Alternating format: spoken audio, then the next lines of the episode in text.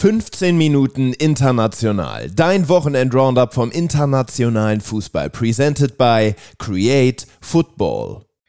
So, wieder ein Wochenende hinter uns. Quirin, du bist frisch zurück aus Berlin, hast unter der Woche Union und dann am Wochenende Hertha gesehen. Wie war dein Wochenende? Ja, war gut. Hätte ein bisschen wärmer sein können in der Hauptstadt, ähm, aber ja, hab ein paar coole Foodspots getestet. Da gerne mal bei Instagram reinfolgen, da verpasst man sonst so einiges. Ähm, Nee, aber sonst war sehr cool. Äh, Spiel bei Union war natürlich ein richtiges Brett. 3-3 am Ende. Ähm, das ja, Spiel zwischen Hertha und Mainz hätte ein bisschen teurer hier sein können. Aber alles in allem sehr, sehr ordentlich. Außer die zwei Regionalligaspiele, die wegen Unbespielbarkeit des Platzes abgesagt wurden, hat auch alles geklappt. Oh Mann, ja, du sprichst das Wetter schon an. Äh, passend zu unserer ersten Station heute geht's nach England in die Premier League. Und da geht die Berg- und Talfahrt beim Liverpooler Football Club weiter. Nach einem bärenstarken 7 zu 0 letzte Woche gegen Manchester United folgte diese Woche eine Niederlage gegen den Abstiegskandidaten Bournemouth. Nach einer starken Anfangsviertelstunde mit einer ziemlich engagierten Leistung von Klopps 11 war man danach aber eigentlich zu harmlos und Bournemouth nutzte eine der wenigen Chancen zum 1 zu 0 Endstand. Ja, genau, die Inkonstanz ist zurück bei Liverpool. Ich habe schon drauf gewartet. Ähm, wir haben die auch des Öfteren auch schon mal für, für ein paar Kunden analysiert. Ja, es ist wirklich verrückt, wie schwankend da die Leistungen sind, eben weil du sehr viele junge Spieler hast, aber auch recht viele alte Spieler und auch, und auch viele Spieler, die neu sind in der Liga. Das heißt, du hast eigentlich keine Konstanz drin in den Leistungen und ich schlägt dann auf die Ergebnisse wieder. Vier von vier Großchancen vergeben, obwohl man sehr, sehr oft auch im Strafraum zum Abschluss kam. Fast 70% Ballbesitz, aber man kann, glaube ich, eins festhalten in den letzten Wochen. Spielt Salah gut, spielt Liverpool gut. Spielt Salah schlecht, wie jetzt auch gegen Bournemouth, spielt auch Liverpool schlecht. Ja, und am Ende Bournemouth äh, mit einer recht, recht glücklichen Leistung dann zum Sieg. Ähm, spannend, aber 18 erfolgreiche Dribblings auf Seiten der Cherries, vor allem Dango Uatara, den man ja aus Lorient geholt hat, für viel Geld im Winter.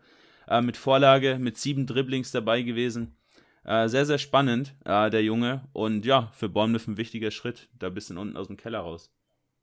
Ja, und deutlich konstanter als Liverpool spielt im Moment Arsenal. Die marschieren weiter und holen den fünften Sieg in Serie. Kurioserweise fielen da alle Tore in Halbzeit 1 und einen Spieler muss man da, glaube ich, besonders hervorheben. Trossard hat einen Vorlagen-Hattrick hingelegt und alle drei Tore seiner Gunners vorgelegt. Nach der Pause haben die Gunners dann aber nachgelassen, ähm, Fulham dann ins Spiel kommen lassen. Ramsdale wurde dann immer wieder geprüft, ähm, sah dann nicht mehr ganz so rund aus wie in der ersten Halbzeit. Erwähnenswert ist dann noch das Comeback von Gabriel Jesus, der sich bei der WM verletzt hatte und jetzt endlich wieder dabei ist und Arsenal, denke ich mal, im Sturm deutlich mehr Optionen bietet. Ja, aber man muss hier ganz klar sagen, was wir auch schon vor ja, zwei, drei Monaten ähm, also ein bisschen angedeutet haben und auch dann vor allem als der Wechsel zustande kam, Trossard ist der bessere Mudrik als Mudrik äh, für Arsenal, weil Mudrik auf den linken Flügel gebunden kann dich im Zentrum spielen. Trossard, günstiger gewesen, kennt die Liga, bringt einen soforten Impact und kann im Zentrum spielen. Hat sich jetzt schon total ausgezahlt. Nketia verletzt, Jesus noch nicht wieder so fit. Ähm, das heißt, du stellst Trossard ins Zentrum, hast überhaupt keine Kopfschmerzen, äh, hat da wirklich hohes Premier League Level, du hast gesagt, drei Vorlagen geliefert.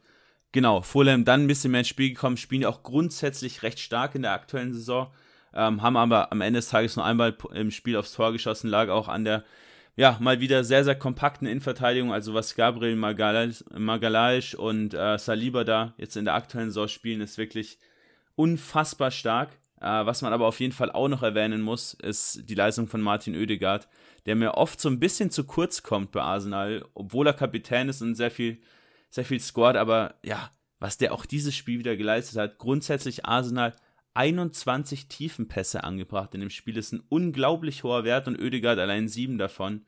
Ja, zeigt seine Wichtigkeit ähm, als Spielgestalter und ja, Arsenal war auch mein Tipp im Premier League Podcast, dass sie es bis zum Ende durchziehen können und ich bleibe weiterhin dabei.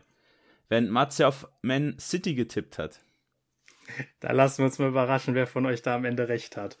Vom Spitzenreiter der Premier League gehen wir weiter zum Spitzenreiter der Serie A. Neapel konnte am Wochenende mit 2 zu 0 gegen Atalanta gewinnen. Im Kader gab es nur wenige Umstellungen, da hatte man etwas mehr Rotation erwartet, wo ja unter der Woche das wichtige Champions League Rückspiel gegen Frankfurt ansteht. In der Halbzeit 1 blieb Atalanta ganz ohne Torschuss. Und in Halbzeit 2 konnte Neapel dann auch sein erstes Tor erzielen. Quarazkelia ließ da die Abwehr von Bergamo in der 60. Minute stehen, hat zwei Haken geschlagen und die Kugel dann noch ja, sehr gut im Netz versenkt. In der 79. hat Neapel dann den Sack nach einer Ecke zugemacht und Atalanta war für dieses Topspiel einfach zu harmlos, oder? Ja, wie schon in den meisten Spielen gegen Top-Teams ist Atalanta einfach aktuell nicht so richtig auf der Höhe. Wir haben es ja schon öfter angesprochen, ein bisschen neuer Spielstil, äh, mehr Umschaltverhalten, weniger Spielkontrolle, weniger Pressing. Ähm, ist überraschend, dass es dann gerade auch gegen Top-Teams, die ja an sich Presse, äh, die ja an sich konteranfälliger sein müssten, dann eigentlich sehr, sehr selten nur funktioniert. Da, ja, gibt es meistens wenig zu holen, jetzt auch wieder sehr wenig Ballbesitz. Du hast gesagt, im Prinzip kein wirklicher, kein wirklicher Zug nach vorne. Auf der anderen Seite, Neapel, Osiman wurde ein bisschen aus dem Spiel genommen, also da muss man ja auch mal Props geben an Jim City, der später verletzt raus musste, der hat Osiman wirklich sehr gut an der Leine gehabt, aber dafür gab es dann mehr Freiräume für Politano auf der einen Seite, für äh, Quarzkehler, du hast gesagt, auf der anderen Seite, die besonders diese äußeren Innenverteidiger der Atalanta-Dreierkette da immer wieder extrem alt haben aussehen lassen. Ja, und das hat am Ende des Tages dann auch dafür, dazu geführt, dass ja, Neapel das Spiel entschieden hat, gewonnen hat und ja, mit einer dominanten Leistung, ja, da vorne ganz eisam seine Kreise zieht, weil ja auch die Verfolger, und da kommen wir gleich drauf zu sprechen, mal wieder gepatzt haben. Genau, dann gehen wir direkt weiter zum ja, historischen Sieg von Spezia, die Inter mit 2 zu 1 schlagen konnten. Erstmals konnte das Team damit gegen Inter gewinnen in der Vereinshistorie. Der Torwart Dragowski ließ Lautaro Martinez in der Partie verzweifeln, hat sogar einen Elfmeter des äh, Argentiniers parieren können. Nach Wiederanpfiff gab es dann ein Abseitstor für Inter, das wurde dann noch ähm, ja, ganz regelkonform zurückgenommen. Ein langer Ball hat die Inter-Hintermannschaft dann dupiert und Maldini konnte zum 1 zu 0 einschieben. Dann haben beide Teams noch einmal vom Punkt getroffen zum 2 zu 1 Endstand und Inter hat wieder Punkte liegen lassen. Ja, und ist vielleicht auch so ein bisschen Ironie des Schicksals, dass dann der Sohn einer AC Mailand-Legende ähm, gegen Inter trifft. Ähm, war, glaube ich, für ihn auch ein sehr, sehr besonderes Tor. Ähm, Inter, ja, momentan besonders auswärts komplett außer Form. Grundsätzlich die achte Niederlage schon in der Saison. Letztes Jahr waren es nur vier. Ähm, und wenn man besonders mal auf die Auswärtsspiele schaut, zuletzt gegen Udine, Monza, Sampdoria, Genua, Bologna und Spezia Inter nur zwei von 15 Punkten geholt. Also zweimal Remis, dreimal verloren. Ist aber viel zu wenig. Ähm, und da kann man sich eigentlich bei der Konkurrenz bedanken, dass man überhaupt noch, ja, auch so gut im Kampf um die Champions League Plätze dasteht. Du hast gesagt, Lautaro, achtmal aufs Tor geschossen, den Elfmeter dazu vergeben. Ja, war ein ziemlich glücklicher Sieg für, für Spezia, auch wenn man noch auf so ein paar Advanced Stats schaut. Also gerade wenn man sieht, äh, die Schüsse aufs, oder die, die generellen Schüsse 27 zu 3 pro Inter, 40 zu 3 Flanken pro Inter, 54 zu 7 Mal in die Box eingedrungen pro Inter. Aber am Ende standen nur zwei Großchancen im Inter. Eine davon war der Elfmeter. Also man hat es gar nicht geschafft, dieses 3-5-2 von Spezia überhaupt irgendwie zu knacken. Caldara mit einer besonders starken Leistung als zentraler Part der Dreierkette. Ja, und Inter muss sich so ein bisschen Gedanken machen, wie kann ich denn häufiger auch wirklich hochkarätige Chancen kreieren? Funktioniert nicht mehr, obwohl du ja schon mit Chalanolo spielst, mit Barella spielst, mit Lautaro Martinez spielst und mit Lukaku. Vielleicht könntest du auch demnächst mal einen Trainerwechsel geben. Ja, denn im Moment trennen Inter und Neapel als Spitzenreiter satte 18 Punkte. Da dürfte das Meisterrennen wahrscheinlich nicht mehr spannend werden. Aber auch im Kampf um die Champions League Plätze befindet sich die Roma und auch die musste am Wochenende eine Niederlage hinnehmen. Mit 3 zu 4 hat man gegen Sassuolo verloren, die zuvor noch kein Spiel bei der Roma gewinnen konnten. Ein früher Doppelpack von Loriente bringt den Außenseiter da in Führung. Zalewski hat dann noch per starkem Volleyschuss den Anschlusstreffer machen können. Kumbula verursachte dann einen völlig unnötigen Elfmeter vor der Pause. Er hat Berardi getreten, obwohl der schon am Boden lag. Also eine ganz kuriose Szene, hat dann folgerichtig die rote Karte bekommen und Berardi dann vom Punkt zum 3 zu 1 Halbzeitstand genetzt. Ja, in der zweiten Halbzeit hat Sassuolo dann nur noch vereinzelt Nadelstiche gesetzt, hat dann am Ende aber gereicht und die Roma verliert dann 3 zu 4 und rutscht damit auf Platz 5 ab. Ja, brutales Spiel, sieben Tore äh, besonders Loriente, ähm, Spieler, den wir auch schon ewig auf dem Schirm hatten, wir auch mal in so einem Marktscreening der, der Liga damals noch dabei. Äh, vor über zwei Jahren äh, freut mich, dass er jetzt endlich so einschlägt bei Sassuolo, die ja wirklich auch Bedarf hatten auf dem Flügel. Für 10 Millionen geholt, schon sehr hohe Transferausgabe für Sassuolo, aber schon sieben Tore und sechs Vorlagen in 19 Spielen, also brutal starker Spieler. Sehr zweikampfstark im Offensivdrittel, sehr, sehr dribbelstark, auch jetzt acht Balleroberungen, sieben Dribblings in dem Spiel. Ähm, und dazu eben seine zwei Tore und eine Vorlage.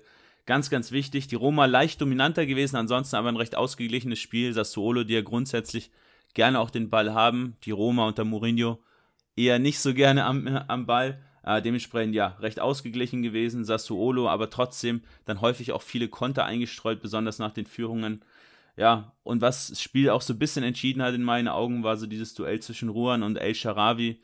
Ähm, El Sharawi als linker Wingback bei der Roma, Ruan als Rechtsverteidiger bei Sassuolo. El Sharawi mit fast 20 Ballverlusten ist überhaupt nicht durchgekommen. Ähm, ja, gegen seinen Gegenspieler und dementsprechend die Roma vorne recht harmlos. Von einem wilden Spiel in Italien gehen wir weiter zum wilden Spiel in der Ligue 1. Und da stand am Ende ein 3 zu 3 zwischen Lille und Lyon auf der Anzeigentafel. Kurioserweise fielen da alle Tore in Halbzeit 2. David konnte einen Dreierpack für Lille erzielen, zwei Tore davon kamen vom Punkt. Lacassette verursachte erst den Elfmeter zum 3 zu 1, trifft dann doppelt zum 3 zu 3 Endstand und in der 90. plus 7, auch wieder ganz kurios, nimmt der Videoschiedsrichter den eigentlich gegebenen dritten Elfmeter in der Partie für Lille zurück und es bleibt dann auch beim 3 zu 3 unentschieden. Ja, Jonathan David, was soll man sagen? 19. Saisontor schon. Ähm, ja, haben wir auch der, im, im Sommer schon häufig besprochen, dass den sich eigentlich schon jemand schnappen müsste. Hat keiner gemacht. Damals wäre noch für 40, 50 Millionen zu haben gewesen.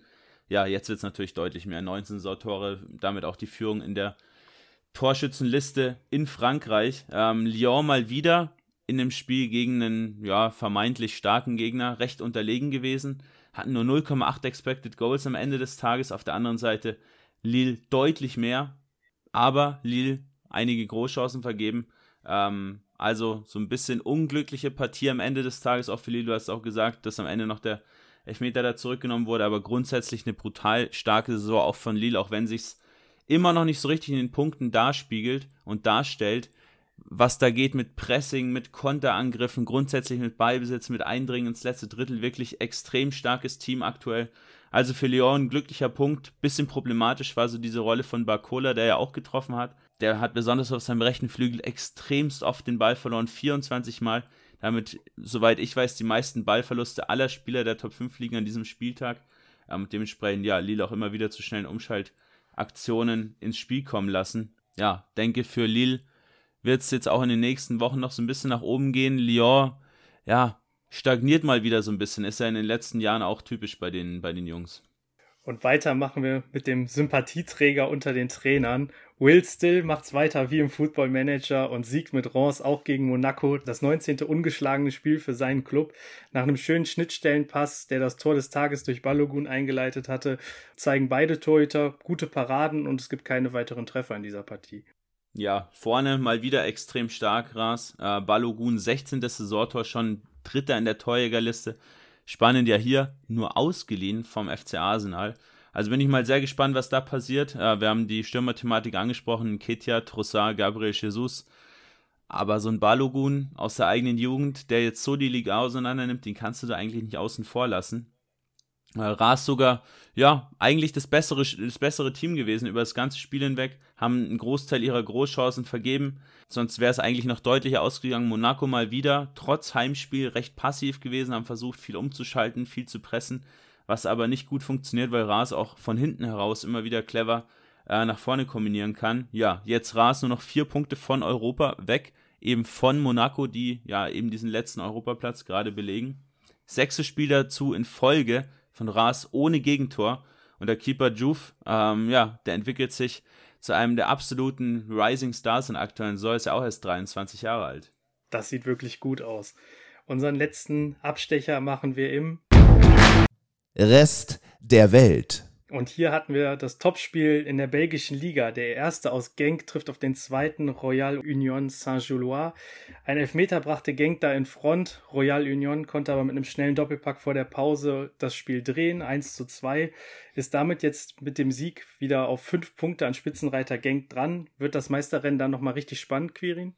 Ja, auf jeden Fall, gerade weil ja auch hier ähm, die Tabelle ja nochmal geteilt wird. Du hast ja am Ende noch eine Meisterrunde. Royal Union war letztes Jahr auch Erster nach, der, so nach dem Grunddurchgang, sag ich mal, äh, und wurden dann ja auch noch von Brügge abgefangen. Da werden dann die Punkte nochmal so halbiert. Äh, recht kompliziertes Verfahren, ähm, aber das wird definitiv nochmal spannend, gerade weil Genk in den letzten Wochen auch so ein bisschen eingebrochen ist. Ähm, jetzt in den letzten fünf Spielen nur noch einen Sieg, zwei Unentschieden äh, geholt, auch zweimal verloren, auch nicht mehr so offensiv stark, wie es zu Saisonbeginn der Fall war. Tresor und Painzel so ein bisschen abgebaut, dazu Unuachu, die ja, Torversicherung über viele Jahre ja äh, in die Premier League zu Southampton gewechselt. Auf der anderen Seite, ja, Royal Union, ich habe sie am Donnerstag live gesehen und haben im Prinzip wieder genauso Fußball gespielt, äh, wie sie es auch bei Union getan haben. Also defensiv sehr kompakt, klassisches 3-5-2-System. Man läuft eigentlich gar nicht viel an. Jetzt in dem Spiel auch nur 30% Ballbesitz gehabt. Und das war ja auch bei Union der Fall. Konterangriffe, auch hier gegen Genk recht viele. Du triffst vorne effektiv Adingra, ein Tor, eine Vorlage, extrem spannender Flügelspieler, den man sich da geangelt hat. Ähm, und dann stellt sich einfach hinten rein und der Gegner kommt im Prinzip fast gar nicht durch. Union hat sie dann immer wieder zum Ausgleich geschafft. Genk nicht mehr, weil eben diese Dreierkette besonders hinten, mit dieser Absicherung davor, mit dieser Mittelfeld-Dreierkette, ja, einfach sehr, sehr kompakt steht und Royal Union defensiv äh, eine absolute Macht ist. Unser Spieler der Woche.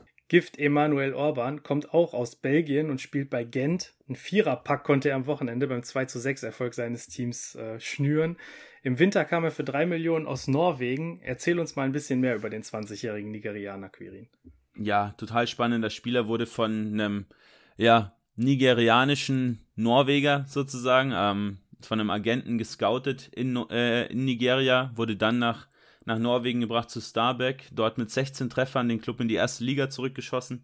Die haben dann die Kaufoption gezogen und ihn jetzt ein paar Monate später dann direkt weiterverkauft, 3,3 Millionen nach Gent, nicht Genk, Genk hatten wir gerade, jetzt Gent. Ähm, ja, und jetzt neun Tore in den ersten acht Spielen. Er ist ein unfassbar dynamischer Spieler, sehr schnell, kompakt. Dazu ein exzellenter Abschluss, also jetzt auch hier zwei Tore von außerhalb des Strafraums erzielt. Dazu brutales Positionsspiel, gerade so um den Fünfer herum, also weiß genau, wo er hinlaufen muss, um den Ball am Ende des Tages zu verwerten. Jetzt schon nach seinem Transfer am 31. Januar Spieler des Monats Februar geworden äh, bei Gent und dazu das Tor des Monats im Februar erzielt. Ähm, ja, also super, super eingeschlagen, der Junge. Ähm, und nur einer von vielen nigerianischen Topstürmern. Also, wenn man da mal erinnert an Osiman, an Bonifaz bei Royal, bei Royal Union, ähm, an Moffi in Nizza zum Beispiel. Brutal spannend, aber ich habe noch einen zweiten Mann für dich, äh, und zwar Lois Openda. Äh, Finde ich auch mega spannend, äh, belgischer Nationalspieler, neu ähm, bei Los. Ähm, drei Tore, eine Vorlage beim 4 zu 0 Auswärtssieg in Clermont, muss man auf jeden Fall auch mal erwähnt haben. Ähm, aber an ja, Gift Orban geht an dem Wochenende trotzdem nichts vorbei. Ja, das klingt auf jeden Fall super. Mal schauen, wie der sich dann weiterentwickelt. Einen richtigen Sahnetag hat auch unser Team der Woche erwischt beim 4 zu 2 Heimerfolg über den Aufstiegsaspiranten HSV. Zur Halbzeit hat es da schon 3 zu 0 für den KSC gestanden. Das war allerdings eigentlich noch nett für die Gäste, weil der KSC immer wieder zahlreiche Großchancen in der ersten Halbzeit noch vergeben hat, obwohl man schon drei Tore geschossen hatte. Fabian Schleusner konnte wie Robert Glatzel auf der anderen Seite einen Doppelpack erzielen und der KSC vermisst dem HSV den Sprung auf Platz 1, der den Patzer von Darmstadt damit nicht nutzen kann in Liga 2. Genau, normalerweise ja, zweite Liga nicht so präsent im, äh, in unserem Format am Montag, aber ja, was der KSC da aufs Parkett gezaubert hat, muss man auf jeden Fall mal hervorheben. Ähm, gerade schon ums Matz, dem alten HSV, auch unter die Nase zu reiben. Ähm, ja, KSC mit über fünf Expected Goals in der Partie, auf der anderen Seite HSV nur ungefähr mit einem. Ähm, ja, sehr, sehr auffällig, wenn Schonlauf verletzt fehlt beim HSV, geht da defensiv wirklich sehr, sehr wenig. Viererkette extrem instabil gewesen, dann ja auch schon, ich glaube, so zur 40. Minute in etwa äh, doppelt gewechselt. Ähm, ja, ist dann am Ende doch keine so extreme Packung geworden, HSV ja sogar fast nochmal rangekommen. Ähm, aber trotzdem 4 zu 0 Großchancen zum Beispiel auch für den KSC. Ähm, sprechen da schon eine sehr, sehr deutliche Sprache, trotz nur 34% Ballbesitz. Also haben da wirklich eine sehr, sehr effektive Vorstellung an den Tag gelegt und der HSV, ja, hatte große Probleme, ins letzte Drittel einzudringen ähm, haben da diesen Übergang sehr, sehr selten hinbekommen und dementsprechend vorne auch ja, diese vielen Gegentore nicht ausgleichen können. Genau, damit machen wir es für diese Woche auch zu. Unter der Woche finden die Champions League Achtelfinal-Rückspiele statt.